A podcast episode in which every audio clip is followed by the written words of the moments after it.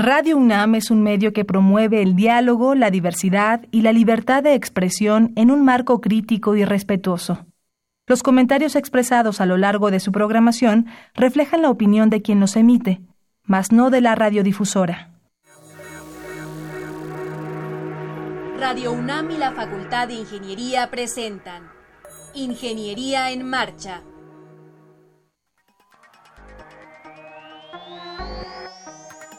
Un espacio dedicado a la divulgación del quehacer de la Facultad de Ingeniería. Ingeniería en Marcha le informamos sobre las innovaciones tecnológicas y de investigación. Orientamos en temas de autoconstrucción. Presentamos la cultura y las artes. Y compartimos nuestras victorias en el deporte.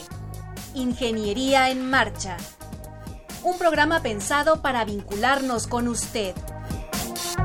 Ingeniería en Marcha.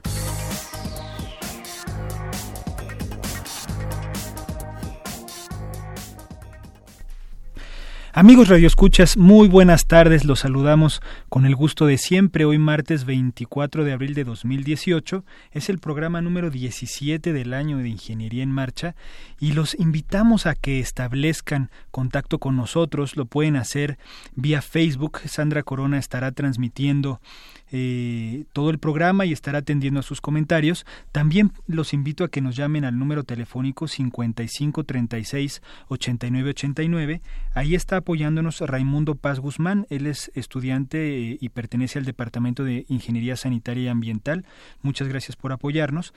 También pueden escuchar el programa, eh, bueno, vía la, la página de internet de Radio Universidad. Ahí está la emisora virtual y pueden descargar en formato de podcast posteriormente en la página eh, web del programa que es www.enmarcha.unam.com .mx. Ahí lo pueden hacer más o menos el jueves en la tarde, viernes en la mañana, ya estará el programa eh, y pueden descargar cualquier otro anterior.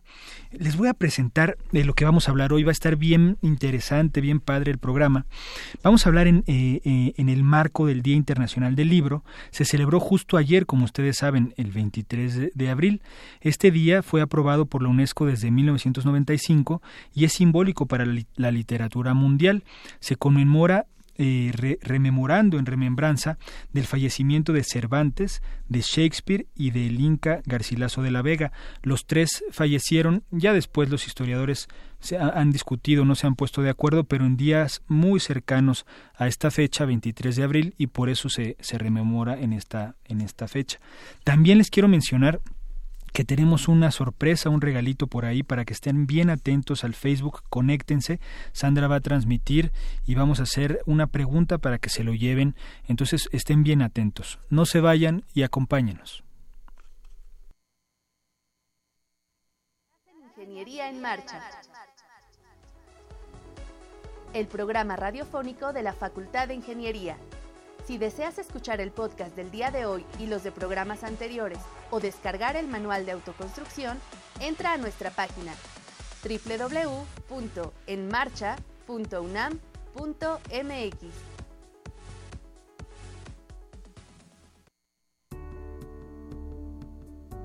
Cada 23 de abril se celebra el Día Mundial del Libro y del Derecho de Autor, una fecha promovida por la UNESCO desde 1995 con el objetivo de difundir la cultura escrita, impulsar la industria editorial y la propiedad intelectual, y que además es significativa, pues coincide con el fallecimiento de Miguel de Cervantes y el nacimiento de William Shakespeare, dos de las figuras insignes de las lenguas española e inglesa y de la literatura universal.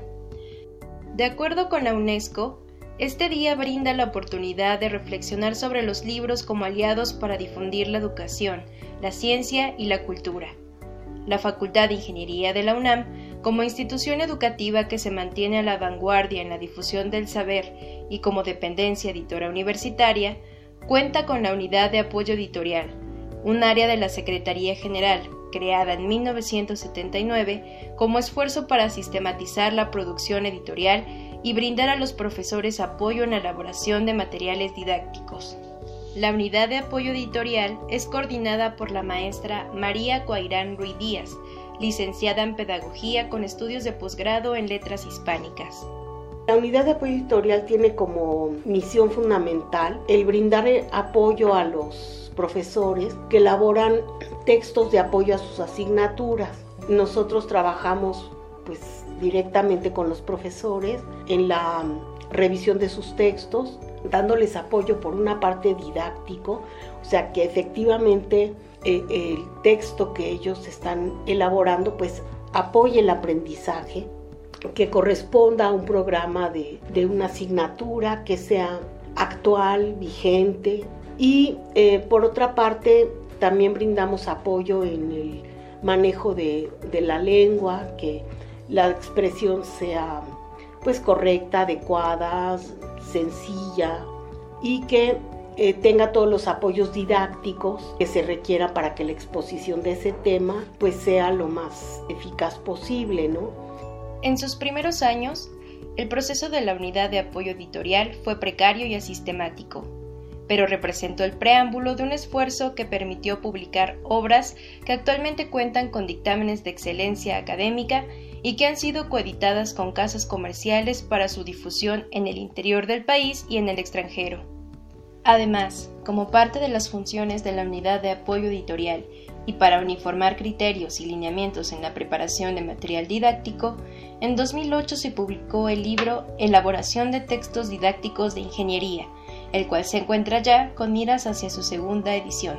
Ese libro tuvo su origen en los cursos que la maestra Amelia Fiel y yo impartimos desde hace también bastantes años a los profesores. Es eh, un curso sobre elaboración de material didáctico eh, de ingeniería y pues abordamos diversos temas que precisamente pretenden ayudar al profesor a orientarlo, a guiarlo en, en este proceso de elaboración de materiales.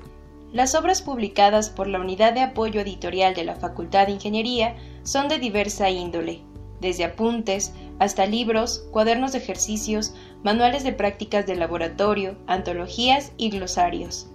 Anualmente, se publican alrededor de 20 materiales, no solo en formato impreso, sino también en digital, pues son conscientes de los cambios que las nuevas tecnologías han despertado en la industria editorial y en la evolución del libro. Precisamente, el Día Mundial del Libro y del Derecho de Autor busca también reflexionar sobre las transformaciones, las nuevas oportunidades de acceso a los conocimientos y la promoción del gusto por la lectura.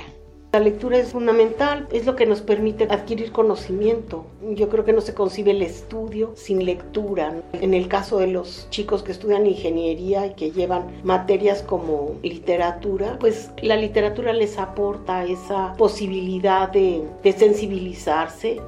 Para Ingeniería en Marcha, Elizabeth Avilés Alguera. Bueno, interesantísima este reportaje. Le agradecemos de todo corazón a la maestra Mari Cuairán que nos atendió, que platicó un poco de esta unidad de apoyo editorial que pues ya tiene sus añitos en la facultad y da un apoyo pues invaluable ¿no? a los profes de, la facultad. Ahora en la cabina tenemos eh, a dos invitados muy especiales. Está la maestra Gloria Mata, profesora de carrera, eh, sí, profesora de carrera titular de tiempo completo de la facultad. ¿Cómo estás, Gloria? Muy bien, gracias por la invitación. Me da mucho gusto estar con, al contrario. ustedes. Y al físico Omar Escamilla, él es responsable del acervo histórico de la biblioteca del Palacio de Minería. ¿Cómo estás, Omar? Muy bien, muy buenas tardes. Muchísimas gracias por, por, atender nuestra invitación. Qué bueno que están con nosotros. Este programa pues lo estamos enmarcando eh, eh, eh, pues en el Día Internacional del Libro que fue el día de ayer, que fue el día de ayer y vamos a hablar un poco de ello. Vamos a presentar un libro que traes Gloria. Vamos a hablar un poco del acervo de, la, del Palacio de Minería.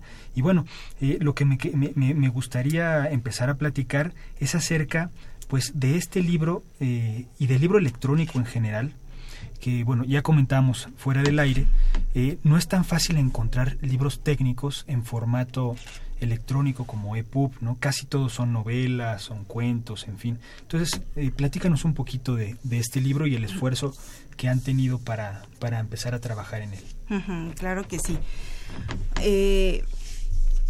Este libro eh, lo realizamos tres profesores que impartimos la materia, que es la asignatura de análisis de sistemas y señales. Esta asignatura se encuentra enmarcada en las carreras de eléctrica electrónica, de eh, telecomunicaciones y de cómputo. Y se imparte en el semestre entre cuarto y quinto semestre.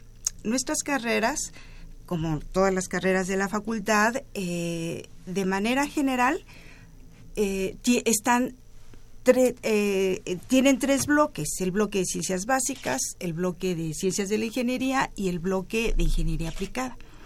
Nuestro libro es el primero, es una de las primeras materias de las asignaturas de ciencias de la ingeniería. Entonces vienen los jóvenes de ciencias básicas y eh, pues se enfrentan a nuestra asignatura de sistemas y señales que tiene incluye conceptos muy, muy importantes para eh, las carreras que mencionamos. Se les dificulta mucho esta asignatura. Entonces nosotros como académicos eh, tenemos que buscar estrategias de manera que los motive, que los interese, que los entusiasme con la carrera y que pueda tener eh, los temas de la asignatura sentido para ellos.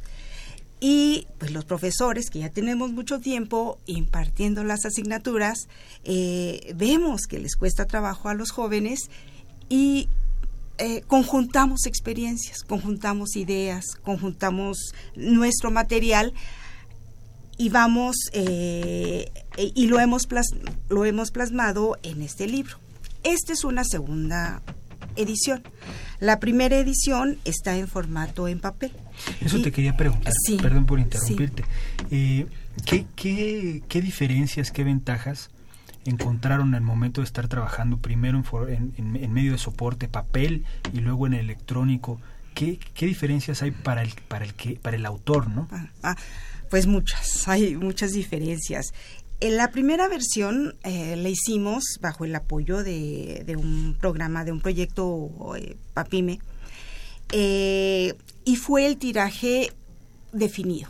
Y ya por falta de recursos ya no volvió a, salir. Entonces, pues se quedó, lo, nosotros lo prestábamos en formato de PDF. La tecnología que utilizamos en aquel entonces quedó obsoleta y ese material que teníamos eh, fue muy difícil rescatarlo. Ya posteriormente, bajo otra convocatoria de la universidad, eh, pudimos, enfocada precisamente al desarrollo de material electrónico, eh, pues, y uno de los requisitos era que hubiera sido dictaminada la obra. Entonces, la primera edición fue dictaminada, tiene su ISBN y entró muy bien en este programa de desarrollo de, en esta convocatoria para el desarrollo del libro electrónico.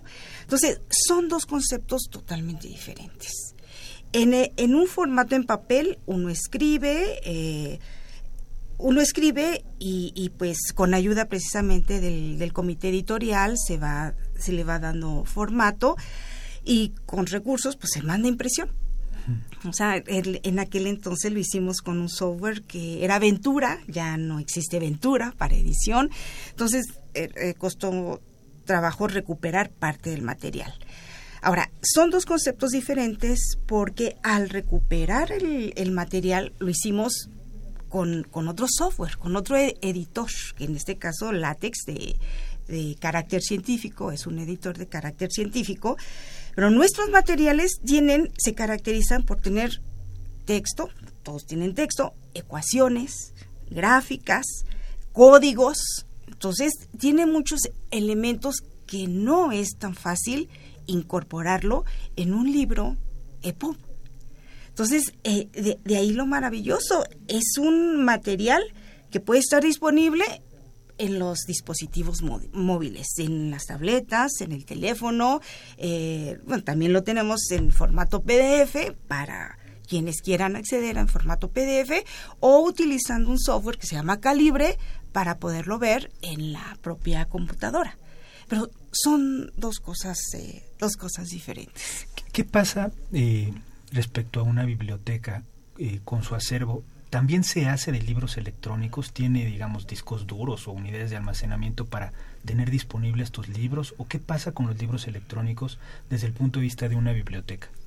Efectivamente, bueno, la universidad en general, a través de la Dirección General de Bibliotecas, va recopilando estos libros, libros como los que produce la maestra o que se compran de otras editoriales de otras universidades, se, tienen que almacenar a veces de manera remota y eh, editoriales que tienen sus servidores y que la universidad les compra el acceso para que toda la comunidad universitaria tenga eh, posibilidad de verlos o los que se generan de manera propia, por ejemplo la facultad tiene en algunos casos un repositorio institucional donde, por ejemplo, los, todos los trabajos de titulación de los alumnos se almacenan o los apuntes que se han generado, ahora eh, el que se presenta ahora pues es, es una punta de lanza, ¿no? Es lo moderno para, para presentar los apuntes, pero pues esos apuntes viejos en papel se digitalizan y se van poniendo en, en esos este, lugares, ¿no?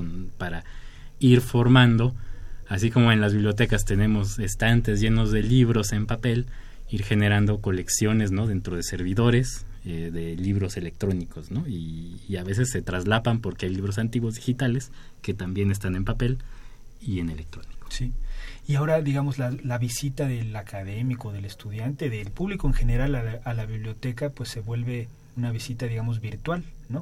O sea, uno accede, pues como si uno entrara a la biblioteca, pero en vez de entrar caminando, pues entra por el portal y empieza a buscar, hace sus búsquedas y, pues tiene acceso a los libros. Efectivamente, eh, va cambiando, ¿no? Siempre, siempre existen las dos cosas, ¿no? Evidentemente hoy, hoy el mundo virtual es muy amplio y eso lo podemos ver mucho en museos, ¿no? ¿Cuántos hemos entrado a un museo, ¿no? Sin estar en él, sino a través de una visita virtual. Sí.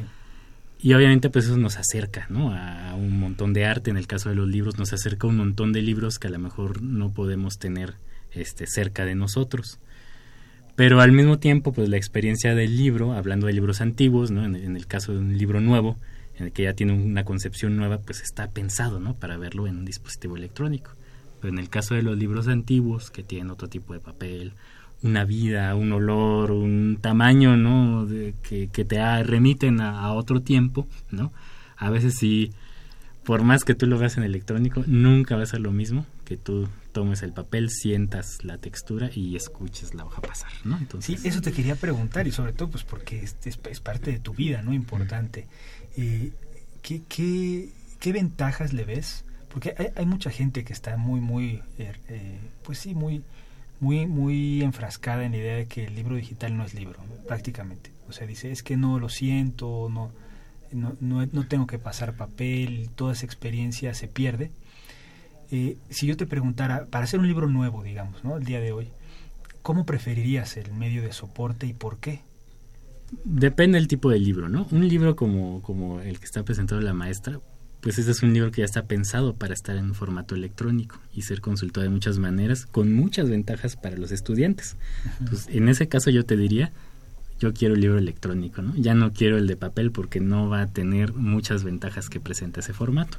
Claro si tú me dices voy a voy a hacer un libro como el que hicimos sobre la historia de la facultad no con fotos grandotas y tablas y la, este hojas de papel que se desdoblan no este ah pues yo lo quiero en papel no entonces eh, creo yo que hay que entender eso no este dependiendo de los objetivos que podamos tener o nuestros gustos no porque hay gente que quiere no sé es que yo me llevo mi tableta o mi, o mi lector de libros y voy en el metro leyendo y ahí traigo 50 libros. Y otro te va a decir, no, sabes que yo prefiero tener mis 50 libros en mi, en mi, en mi librero, aunque me pesen, ¿no? Y me los voy pasando. Pues yo creo que es también una cuestión de gusto, por un lado, y por otro lado es una cuestión de función, ¿no? ¿Para qué es ese libro? Y, y con, ese, eh, con esa idea en mente podemos saber cuál nos va a convenir más. Claro.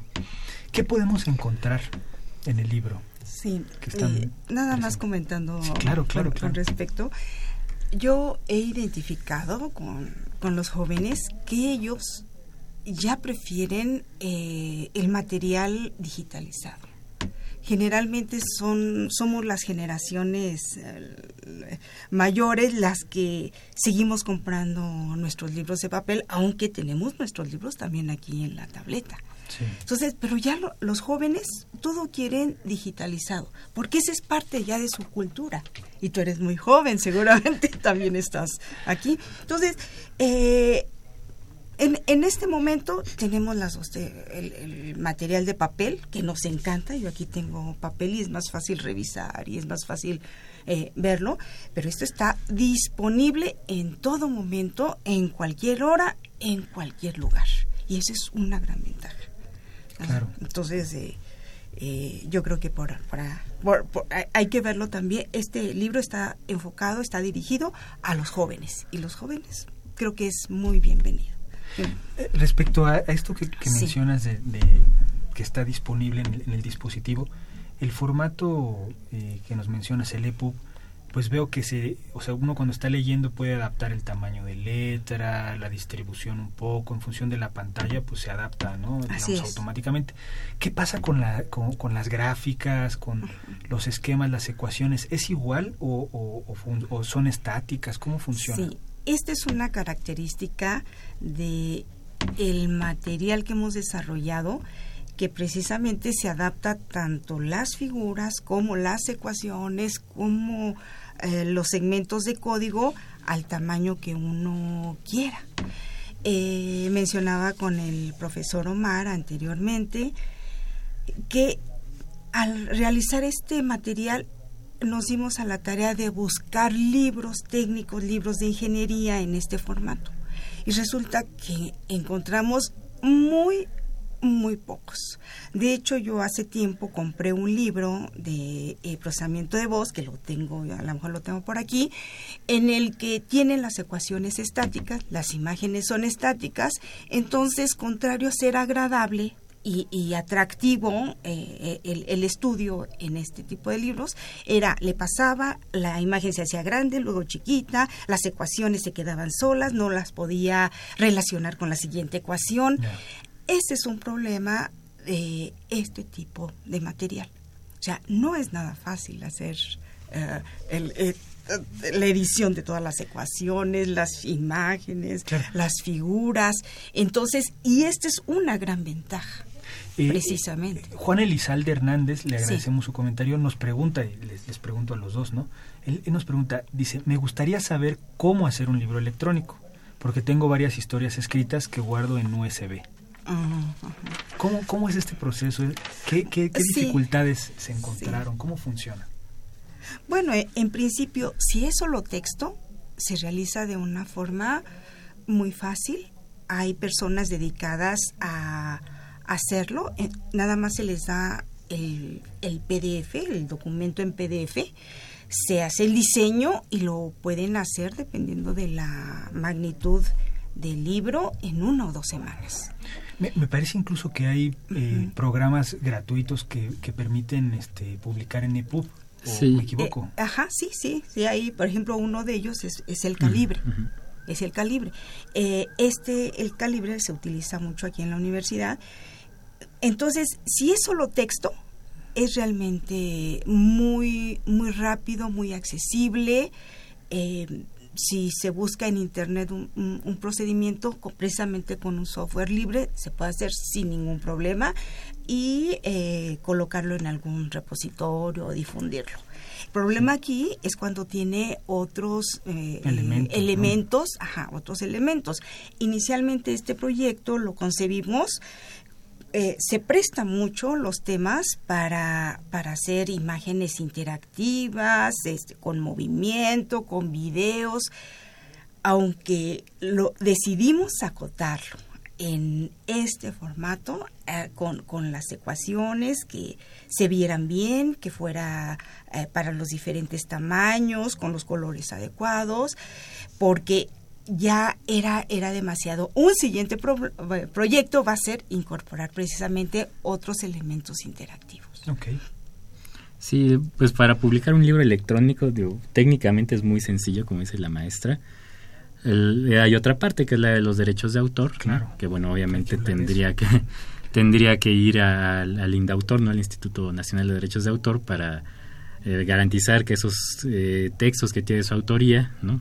Queden a su nombre, conseguir un número internacional de libro que se llama ISBN y que el mismo Indautor este, puede otorgar, es relativamente barato, creo que cuesta 300 pesos o algo así, y entonces ya poder tener un libro, ¿no? No nada más eh, con el diseño adecuado, sino con todos los permisos y derechos que debe de tener, ¿no? Pero sí es muchísimo más barato que mandar publicar un libro en papel, sin duda, ¿no?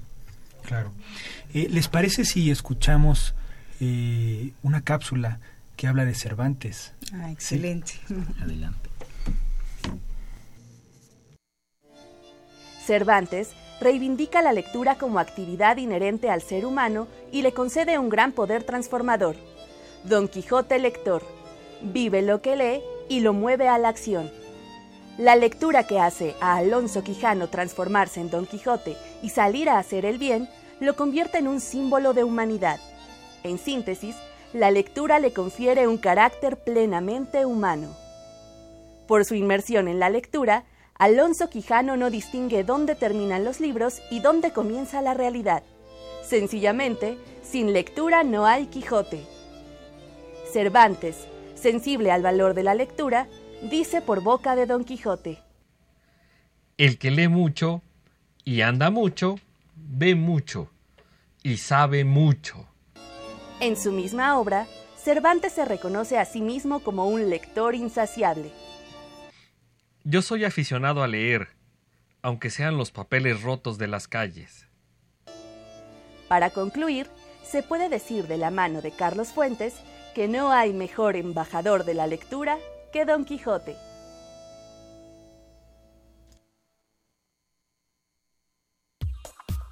Con el objetivo de promover y reconocer la investigación científica y el desarrollo tecnológico en materia de energía, Fundación UNAM y la Comisión Federal de Electricidad lanzan la tercera edición del premio Fundación UNAM CFE de Energía 2017.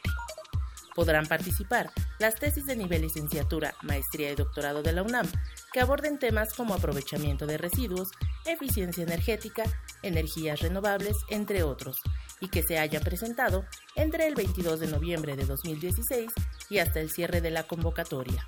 Tienes hasta el 4 de mayo para registrarte.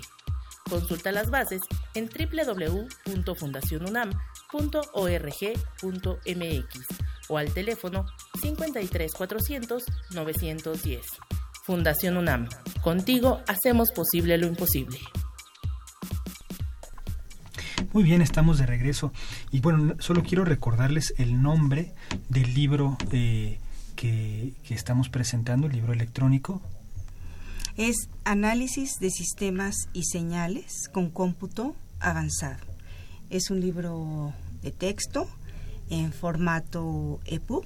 Ya está disponible. Es de gratuito. Ah, ok. Es gratuito. Eh, está dirigido, es un libro de texto para las asignaturas de sistemas y señales, de las carreras de ingeniería eléctrica, electrónica, telecomunicaciones y cómputo que se imparten en la Facultad de Ingeniería. ¿Dónde lo podemos encontrar? Este lo podemos encontrar en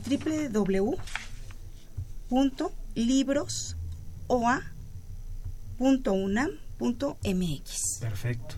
Entonces pónganse abusados para poderlo descargar, apoyarse en él. Eh, es- es- está muy bonito visualmente. Alcancé a ver unos, unos pedazos en la, en la tableta de Gloria.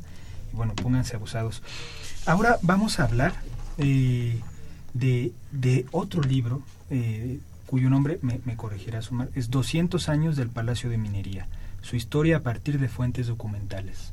No, ese fue el anterior. Ah, sí. Vamos a hablar, vamos a hablar de un libro Sí. que se llama Escuelas de Minas Mexicanas, Ok, que se llama Dos- 225 años del Real Seminario de Minería. ok.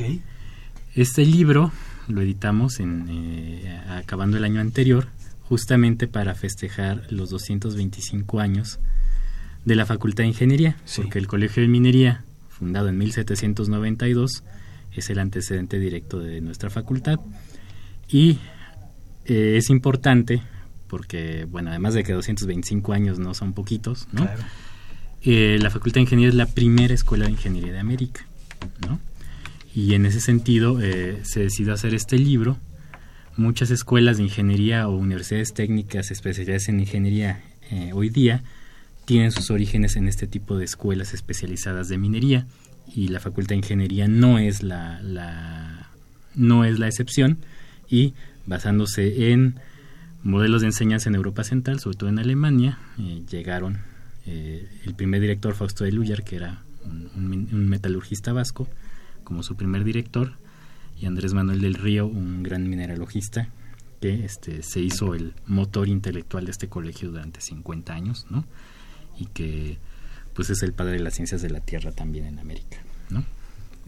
Perdón que te interrumpa, enviamos saludos a Jiménez Iris, Iris Jiménez. Ella nos cuenta que le gusta leer libros impresos, novelas, poesías, algunos ensayos. Le gustan por el olor de las páginas y su facilidad al manipular. Eh, muchas gracias, Iris. Eh, los invitamos a que nos comenten vía Facebook o vía telefónica. Les recuerdo el teléfono 55 36 89 89. ¿Qué les gusta más? ¿Qué medio de soporte les gusta más? ¿El electrónico, el impreso y por qué? Eh, síguenos platicando cómo hicieron este libro, quiénes trabajaron en él. Mira, somos dos autores. Es la doctora Lucero Morelos del Instituto de Geología, que colaboró también algunos años con nosotros en el acervo, y un servidor. Es un libro que nos tomó más o menos cuatro años de hacerlo. Tuvimos un sprint final de nueve meses, ¿no? Pero bueno, eh, finalmente el Colegio de Minería surge en la Ciudad de México en 1792 y en la segunda mitad del siglo XIX surgen otras escuelas prácticas de minas para que los alumnos que estudiaban en la Ciudad de México pudieran tener la guía de sus profesores en lugares donde hubiera minas, ¿no? Y esas escuelas eh, ocurrieron en la ciudad de Fresnillo, Zacatecas, en Guanajuato, capital del estado, y en Pachuca, Hidalgo, ¿no? Entonces eh, funcionaron las escuelas prácticas entre 1854 y 1914. Entonces el libro nos habla de la fundación del Colegio de Minería en 1792 bajo esta influencia alemana hasta 1914 que concluye la, función de las escuelas prácticas de minas, ya cuando la facultad es parte de la Universidad Nacional. Y eh, bueno, justamente hablando de esto electrónico y el papel, ¿no? el libro está hecho con papel, con fuentes en papel y en fuentes electrónicas, porque lo mismo tuvimos que ir a Guanajuato, a Zacatecas, a consultar documentos de archivo, ¿no? De las escuelas, todos aquellos documentos que fueron generando las escuelas a partir de, del momento, ¿no? Las nóminas de los profesores, los alumnos, los planes de estudio, sus trabajos, sus tesis, etcétera, que tuvimos que consultar artículos electrónicos o libros digitales, ¿no? Que originalmente estaban en papel, pero que se han puesto en formato electrónico para poderlos ver desde cualquier parte del mundo, ¿no? Entonces, nosotros hicimos un libro en papel, ¿no? Que también creo que debe estar en electrónico después, ¿no? A partir tanto de fuentes en papel como de fuentes electrónicas, ¿no? Y es una forma de trabajo, ¿no? Que hoy día, al menos, bueno, creo que en la ingeniería es más bien ya todo electrónico, ¿no? Pero desde la historia, que es lo que nosotros trabajamos, ¿no? Estamos en un punto en el que tenemos que combinar ambas cosas. Claro. Eh, vamos a anunciar eh, el regalo del día de hoy. Es eh, un libro de Enrique Serna, se llama La doble vida de Jesús. Eh, me permito, les voy, a leer el último párrafo de la contraportada ¿no? del libro.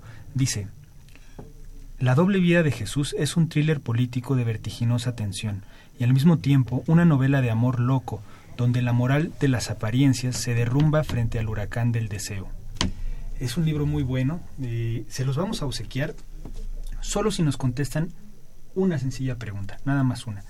Eh, menciónenos vía Facebook tres novelas del autor, obviamente distintas a La doble vida de Jesús, tres novelas. Con eso, el primero que lo haga de manera correcta eh, se lleva el libro eh, y después pues ya les dará Sandra instrucciones de, de, cómo y dónde recogerlo. Entonces, tres novelas del autor eh, Enrique Serna que no sean La doble vida de Jesús. Llévenselo, eh, porque está, está bueno. Es de Editorial Faguara. Eh, vamos a seguir platicando. Quería preguntarte, ¿qué tanto... o bueno, vamos a tratar de echarnos un, clavado al acervo de la, de, la, Biblioteca del Palacio de Minería, que pues la conoces muy bien. ¿qué, qué, ¿Qué, podemos esperar si visitamos ahí?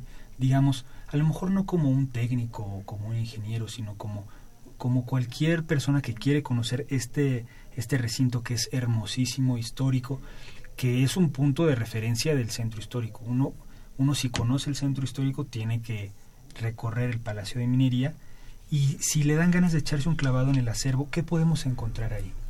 Bueno, el acervo, como dijimos, está conformado por las colecciones de la Facultad de Ingeniería, sus colecciones históricas. En 1793 se abre por primera vez la biblioteca del Colegio de Minería, es decir, que hoy día la facultad tiene cinco bibliotecas, una de ellas es la Biblioteca Antonio Meanza, que es la histórica, pero que bueno, tiene igual 225 años teniendo una biblioteca específica, ¿no? Para la enseñanza de los alumnos, ¿no? Esto es muy importante. Pero además de estos libros y documentos generados por la facultad y las, las instituciones eh, que la antecedieron, hay otros dos fondos de una asociación de ingenieros y arquitectos, que es del siglo XIX, y otro que fue la Sociedad Científica Antonio Alzate, que se fundó en 1884, que funcionó hasta 1964 y que incluso llegó a ser la Academia Nacional de Ciencias de México. Y por lo tanto tenemos libros no solo científicos y técnicos, sino también de literatura, de medicina, de historia, de antropología y de muchísimos temas, ¿no? Incluso revistas, ¿no? Del siglo XX muy bonitas como Mujer Moderna, este, el arte y la ciencia, el mundo ilustrado, jueves de Excelsior, revista de revistas, etcétera, ¿no? Entonces tenemos un cúmulo de información ahí, eh, pues de todo tipo, ¿no? De tal suerte que no, no es necesario que uno vaya pensando en temas ingenieriles o científicos, ¿no? Para visitar la biblioteca. Entonces eh, tenemos más de 300.000 materiales de los siglos XVI a XXI, ¿no? que bueno, seguramente algo puede, puede ser de interés, ¿no? Para, para más de una persona, ¿no? Es una biblioteca pública, ¿no? Es de la universidad. Y, bueno, este puede uno encontrar muchísimas cosas, ¿no? Y, e incluso pueden solicitarnos si quieren una visita guiada específica, ¿no? Para que pues puedan tener contacto con lo que es un libro antiguo, ¿no? Porque un libro antiguo, así como la persona del auditorio que comentaba, ¿no? Que le gustaba olerlo, sentirlo, escucharlo, pues huele y se siente distinto. Claro. ¿A qué se le llama el libro antiguo? ¿Hay alguna clasificación, catalogación a partir de cierto año? ¿Cómo funciona? Pues según los bibliotecólogos estaríamos pensando en un libro anterior al año 1800. Sin embargo, eh, y esto tiene que ver con que antes los libros hacían de manera más artesanal, ¿no? y que después de 1800 cuando se introduce la máquina de vapor no y la, se hace esta revolución industrial que eh, tiene repercusión en todas las actividades humanas no ya se tienen libros industriales no pero pues esto no es tan tan así como dicen no les aseguro que hay libros de 1890 no que son a color no con técnicas de impresión increíbles no que tienen incluso lámina de oro y de plata dentro de los colores, ¿no? Para que, eh, en algo que en digital no se ve, no, no se puede representar en digital, este, que son bellísimos, ¿no?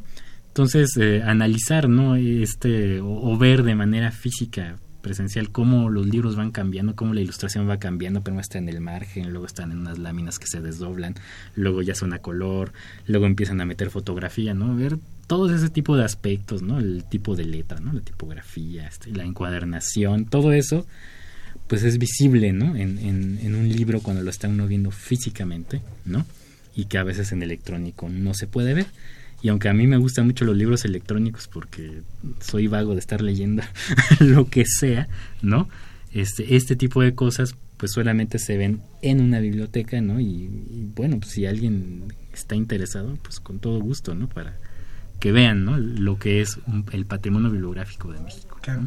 ¿Tienes presente eh, ¿Cuál es el libro más más antiguo que tiene el acervo? Sí, sí hay un libro más antiguo, ¿no? Que es de 1509, que es un libro de geometría, que se llama Divina Proporción del autor italiano Luca Pacioli, ¿no? Es un libro tan importante, pero como te decía, no solamente la antigüedad es, eh, es el único aspecto relevante de los libros, ¿no?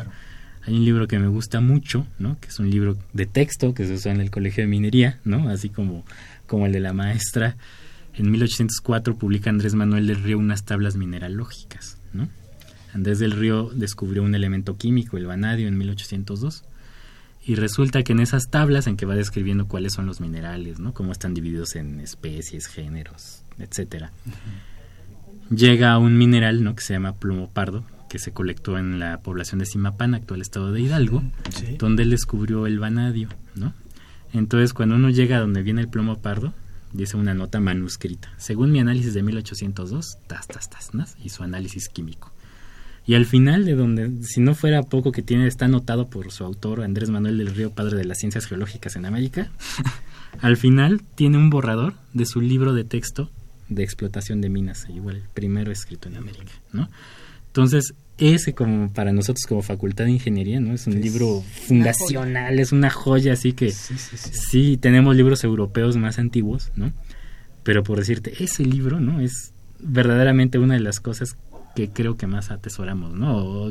si me preguntan, ¿no? ¿Cuál sacaría si se estuviera incendiando todo toco madera? no. queremos que eso pase, pero bueno, eh, pensándolo así, yo sacaría el de Andrés del Río porque el otro está en Europa, ¿no? En otros lados, pero ese libro solamente lo tenemos nosotros. También pienso que es una forma de ver eh, cómo, cómo ha evolucionado la, ingeniería, ¿no? O sea, cuando surgen las distintas carreras, pues las, en las publicaciones uno se puede dar cuenta, incluso las tendencias hacia dónde van las carreras, qué temas de tesis están, se están generando, uno puede ver pues cómo va evolucionando el conocimiento y hacia dónde van las tendencias en las distintas carreras, ¿no? Sí, sí, así es, comentábamos antes de entrar al programa, precisamente la, la, cuando iniciaron las carreras, 1907, la de eléctrica, 1919, mecánica eléctrica, yo soy eh, ingeniera mecánica eléctrica.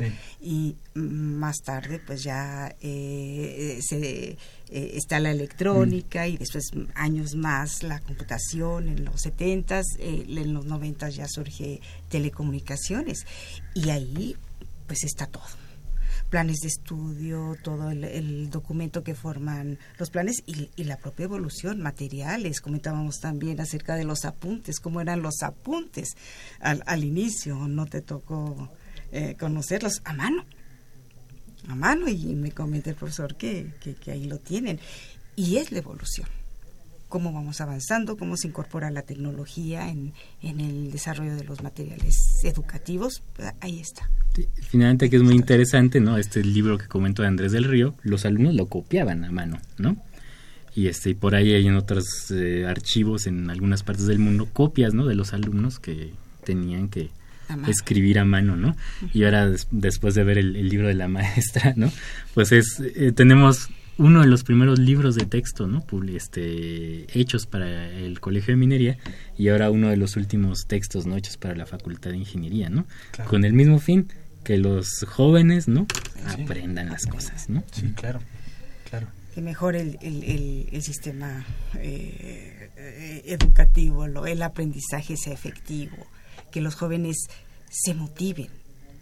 Ese es un es de gran importancia para nosotros que los jóvenes estén motivados, estimulados, que vean eh, que su esfuerzo, el aprendizaje, el conocimiento que están adquiriendo, eh, hacia dónde va y cuál es el contexto general dentro de la dentro de la carrera.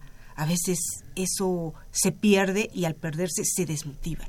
Entonces, este tipo de herramientas eh, les ayuda a entenderlo, a interactuar, a ejercitarse, a tener habilidades y capacidades adicionales al, utilizar eh, herramientas de software, eh, de, procesamiento, de graficación. Entonces, creo desde mi punto de vista que para nuestras, nuestras asignaturas debemos de explotarlas, utilizarlas, siempre viendo el máximo aprendizaje de los jóvenes, su interés, su motivación y que puedan continuar en su carrera. si, si alguien quiere hacer una visita, tanto alumno de la facultad, profe o público en general, nos comentabas que hay visitas guiadas incluso al acervo. ¿Qué, ¿Cuál es el camino? ¿Qué se debe de hacer? Sí, hay visitas al Palacio de Minería, ¿no? En general, para público en general, que son sábados y domingos a las 11 de la mañana y una de la tarde llegan, hay cupo limitado, tienen que llegar temprano para que para que puedan este, tener acceso a ellas y les enseñan algunos de los principales recintos. Ya una eh, visita al acervo, si es en específico, ¿no? Ahí lo que pueden hacer es contactarme directamente, ¿no? ya sea por, por teléfono al 56232992. 56 23 23 2992 o a mi correo electrónico que es omar e de Escamilla, G de González, queda omarec, arroba unam.mx omareg.unam.mx y o a través de redes sociales tenemos Facebook, Acervo Histórico del Palacio de Minería. Nos pueden contactar por ese tipo de, de medios y se pueden hacer distintos tipos de visita, ya sea para público en general o público especializado. Pueden ser arquitectos, ¿no? Pueden ser ingenieros, pueden ser este restauradores, ¿no? etcétera, ¿no? Tenemos materiales para muchos tipos de, visitas y acercar a, la gente, ¿no? A, este tipo de materiales. Ok. Eh, el programa se nos está acabando. Eh, si les parece, vamos a escuchar una última cápsula. Volvemos para cerrar y nos despedimos.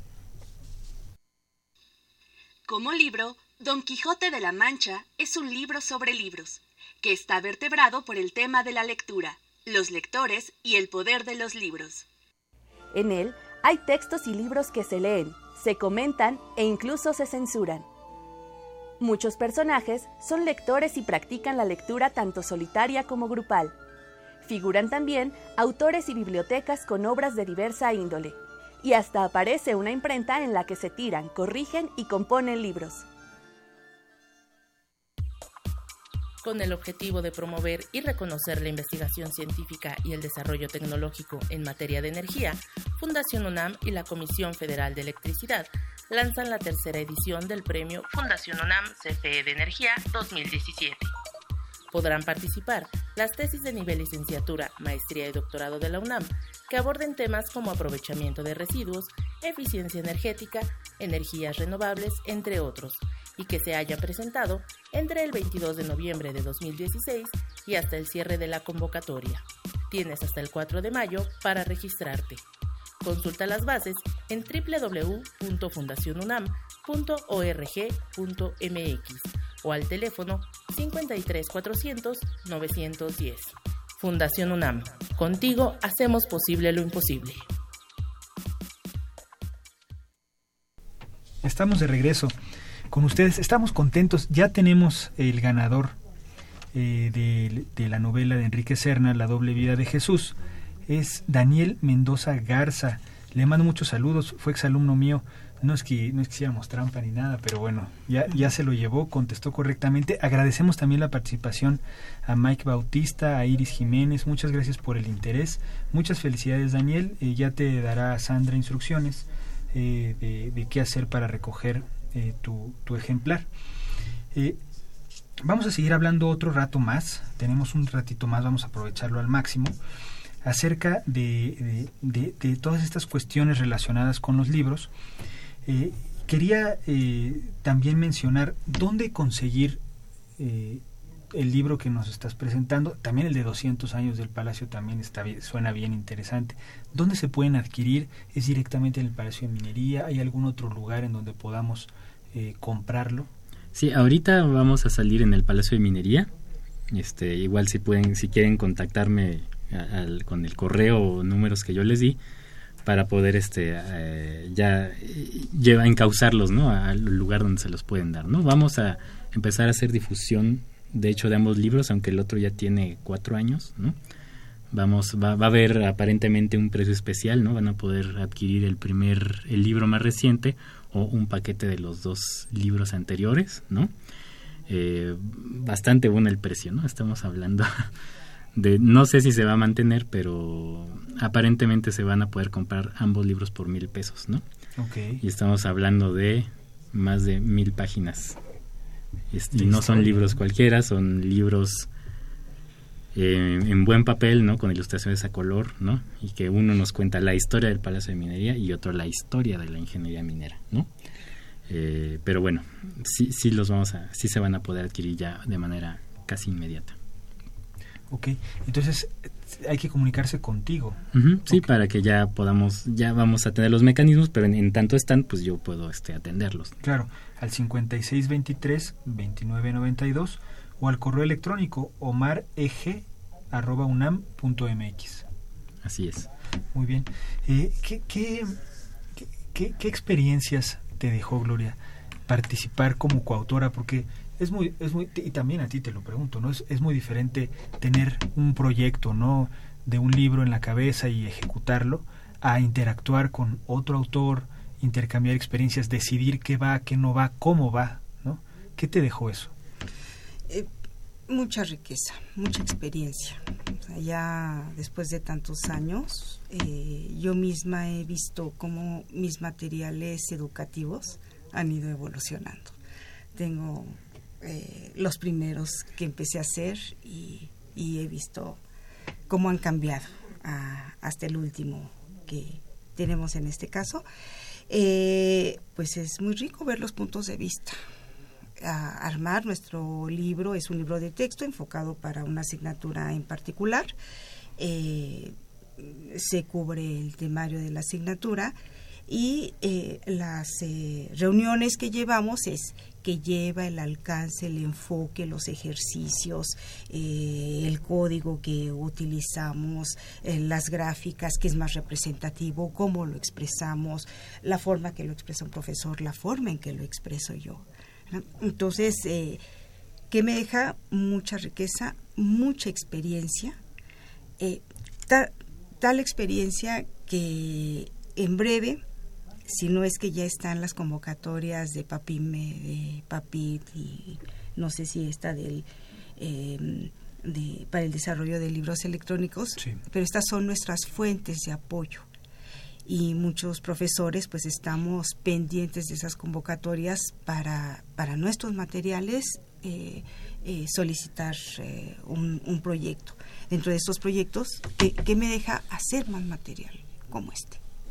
La, la, y, no solamente a mí, a los otros dos profesores, al profesor Víctor Sánchez Esquivel, Juan Manuel Gómez González, eh, cada uno en nuestras eh, áreas, eh, pues seguimos avanzando, seguimos avanzando y nuestro compromiso de la facultad universitario es con los alumnos, para los alumnos.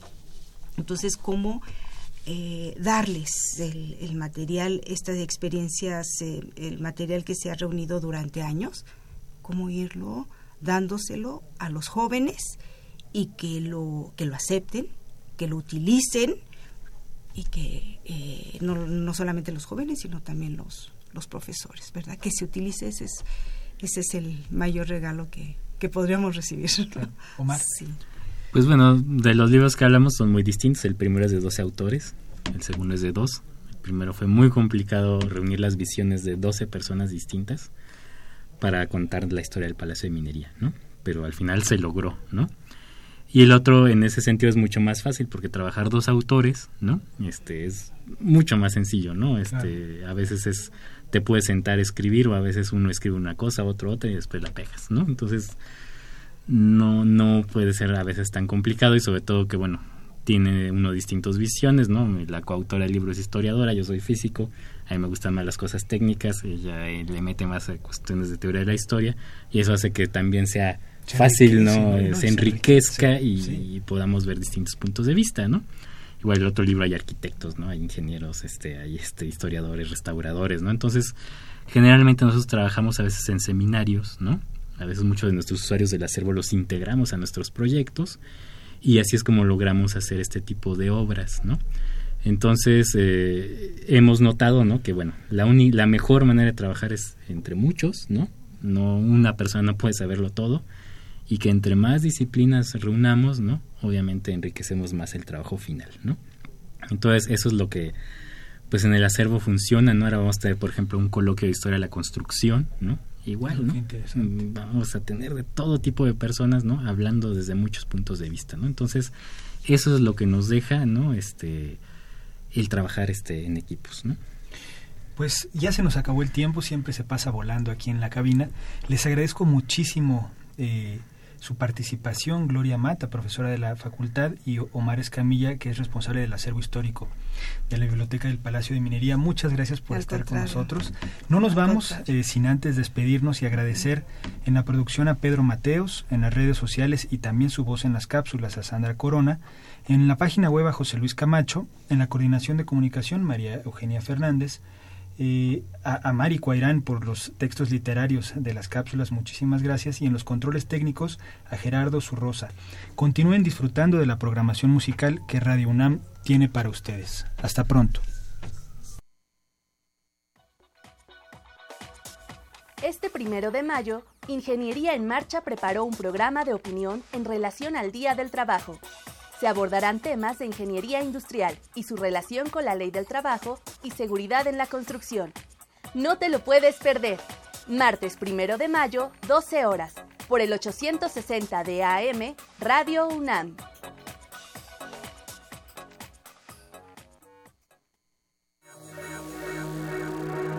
Radio UNAM y la Facultad de Ingeniería presentaron Ingeniería en Marcha.